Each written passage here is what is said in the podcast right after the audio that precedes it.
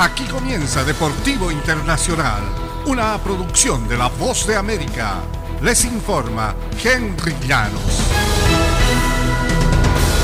En el tenis internacional, la segunda escala de Serena Williams en la gira del adiós fue muy breve. Williams, de 40 años, cayó en 0-2 eh, desde que anunció que había comenzado la cuenta regresiva para poner fin a su carrera. La estrella estadounidense sucumbió ayer martes por 6-4, 6-0 ante Emma Raducano, la campeona del abierto de Estados Unidos, y quedó fuera en el Western and Southern Open. La semana pasada, Williams dijo en un ensayo publicado por la revista Vogue y en su cuenta de Instagram que su carrera estaba llegando a su fin, aunque no mencionó explícitamente si su último torneo será el abierto de Estados Unidos, que comienza el 29 de agosto en Nueva York. El certamen en Cincinnati era el segundo de preparación para Williams antes del abierto de Estados Unidos. La próxima vez que entre a una cancha será en Flashing Meadows, dijo. Y la semana pasada cayó en sets seguidos ante Belinda Bencic en Toronto.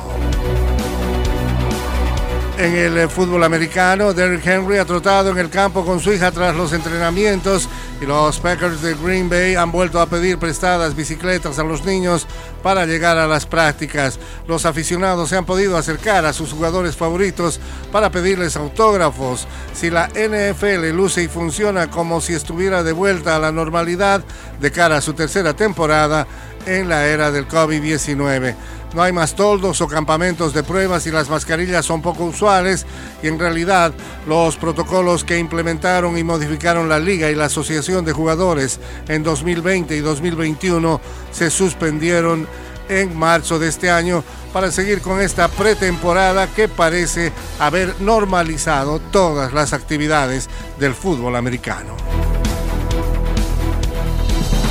En el fútbol internacional, el partido suspendido hace casi un año entre Argentina y Brasil por las eliminatorias de la Copa Mundial no volverá a jugarse, según han informado las federaciones de fútbol de ambos países.